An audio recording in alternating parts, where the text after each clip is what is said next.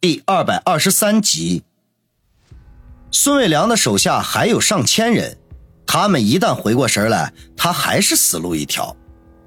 果不其然，他刚刚跑出几步远，便听到大门口有人喊道：“梁哥说了，不能让他逃走，谁杀了他，奖金一百万。”话音刚落，门口的上千人顿时如同打了鸡血一般。院里一波，院外一波，轰的一下冲了上来。面对潮水般的人群，王宇手中的枪顿时失去了作用，不及多想，立刻转身钻进了废弃的砖窑之内。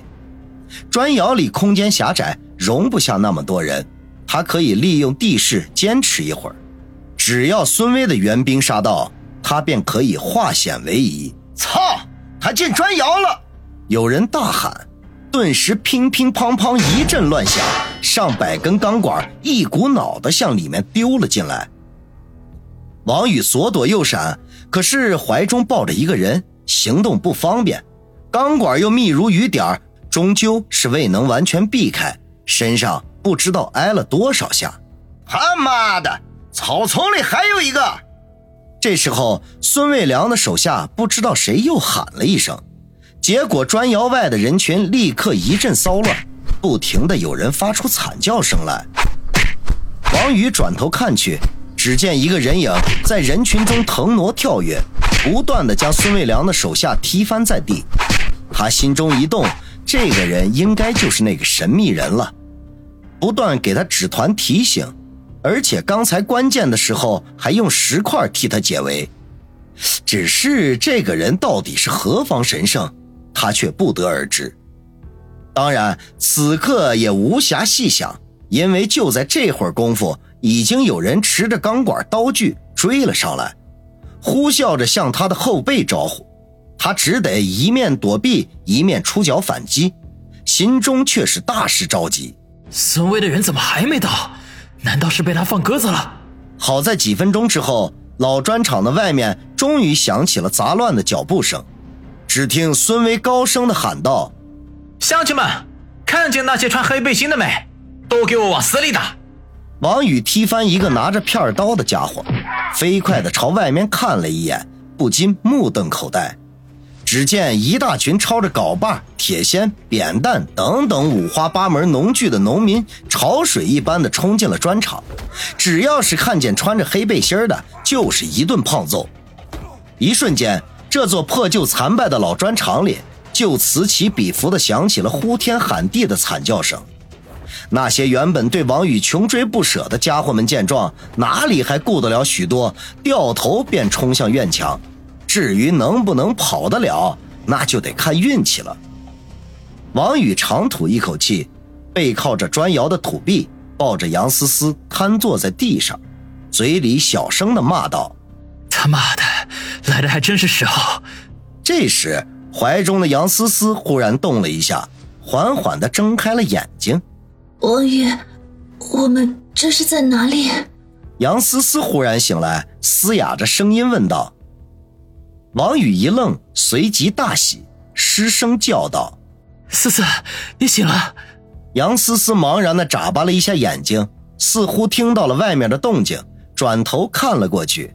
脸上顿时露出了惊讶之状。思思，不要看，很快就会过去的。此刻砖窑外的场面太过惨烈，他担心杨思思一时间接受不了，赶紧将她的脸给转了过来。王宇，这是怎怎么了？杨思思颤抖着声音问道：“什么都不要说，等这里的事情结束了，回去我再给你详细的解释。”王宇低声的安慰道。杨思思吐了口气，把脸埋在了王宇的怀中，身子仍旧在瑟瑟的发着抖。外面的打斗持续了十几分钟，便渐渐的平息了下来。孙伟手持一根铁杆，威风凛凛的喊道：“乡亲们，辛苦了！一会儿回去，每人一千块钱的报酬，受伤的去医院处理，医药费我全包了。”他话音一落。周围顿时响起了一片欢呼声，孙威满意的点了点头，丢掉铁杆，大步流星的跑到砖窑前，大声的说道：“许哥，全部搞定，现在安全了。王宇答应了一声，搀扶着杨思思走了出来。孙威很有眼力见，立刻跑过去帮忙。王宇环视了一下四周，只见孙卫良带来的人躺了满地，每个人都是伤得不轻，断胳膊断腿的不在少数。不过，除了他开枪干掉了那六名大汉之外，并没有其他人死亡。令他遗憾的是，并没见到秃顶张总的身影，估计是趁乱逃走了。可能是他没穿黑背心，没人理会他。看见孙伟良没有？王宇对秃顶张总不怎么放在心上，这货呀就是个跳梁小丑。他关心的是孙伟良，因为他射出的那一枪并没有击中孙伟良的要害。不足以致命。你说刀疤凉，我叫人抓到车里去了。宇哥，什么情况？你们不是好朋友吗？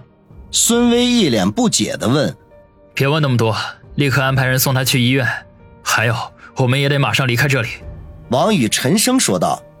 这里不但刚刚发生了一场械斗，而且还死了六个人。一旦被发现，肯定是惊动春城的大事儿。没问题。孙伟点头答应。跑着去了门口做安排，王宇则四处张望，寻找他第二个目标，就是那个屡次出手相助的神秘人。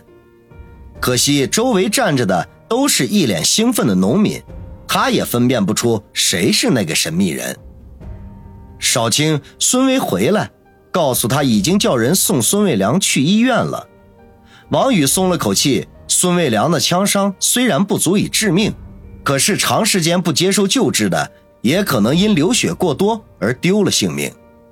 此刻送他去医院，但愿性命无忧。至于他对自己的背叛，只有以后再说了。这不管怎么说，他和孙卫红有了那一层关系，怎么忍心让自己的女人伤心呢？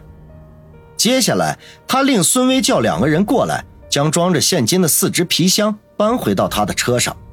然后嘱咐孙威在这里善后，他则带着杨思思驾车返回市里，直奔第一人民医院。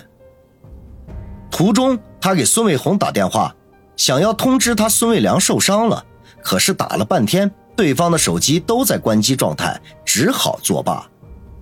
接着，他又给王小磊致电，请他帮忙在医院找找熟人。杨思思惊吓过度，又不知道被秃顶喂了什么药。必须要做一个全面的检查才行。王小磊立刻爽快地答应下来，约好在医院门口等他。第三个电话，他打给了林雪飞。他离开翠玉山别墅已经快两天了，一直没有给林雪飞打电话告知情况。现在事情已经解决，他有必要报个平安。而且死掉的那六个人和他手中的手枪，也需要林雪飞帮忙搞定。三个电话打完，他们已经进入了市区，看到街上川流不息的车辆与人群，再回想起刚才老砖厂里发生的一切，居然有种恍若隔世的感觉。杨思思坐在副驾驶位上，头歪在一旁，又沉沉的睡了过去。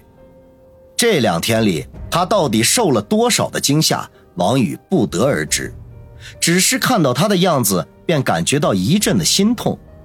这一切都是因为他而发生的，他万万没有想到李九居然把手段使在了孙卫良的身上，上演了今天这一出戏码。如果不是得到神秘人的提醒，恐怕他现在已经横尸在那座前不着村后不着店的老砖厂里。在孙卫良承认背叛他的那一刻，他的心中的确充满了愤怒和伤心。可是此刻冷静下来，仔细想想，孙卫良根本就没有拒绝李九的实力。这件事情，他其实也是受害者。这使王宇暗暗庆幸，自己的那一枪如果是射向孙卫良的眉心，恐怕会因此而内疚一辈子，而且也再无颜去见孙卫红了。不觉间，到了第一人民医院的门口，车还没有停稳。穿着雪白护士装的王小磊就急匆匆地迎了上来，见到王宇和杨思思如此狼狈的样子，忍不住皱眉说道：“天哪，你们这是干什么去了？怎么弄成这个样子？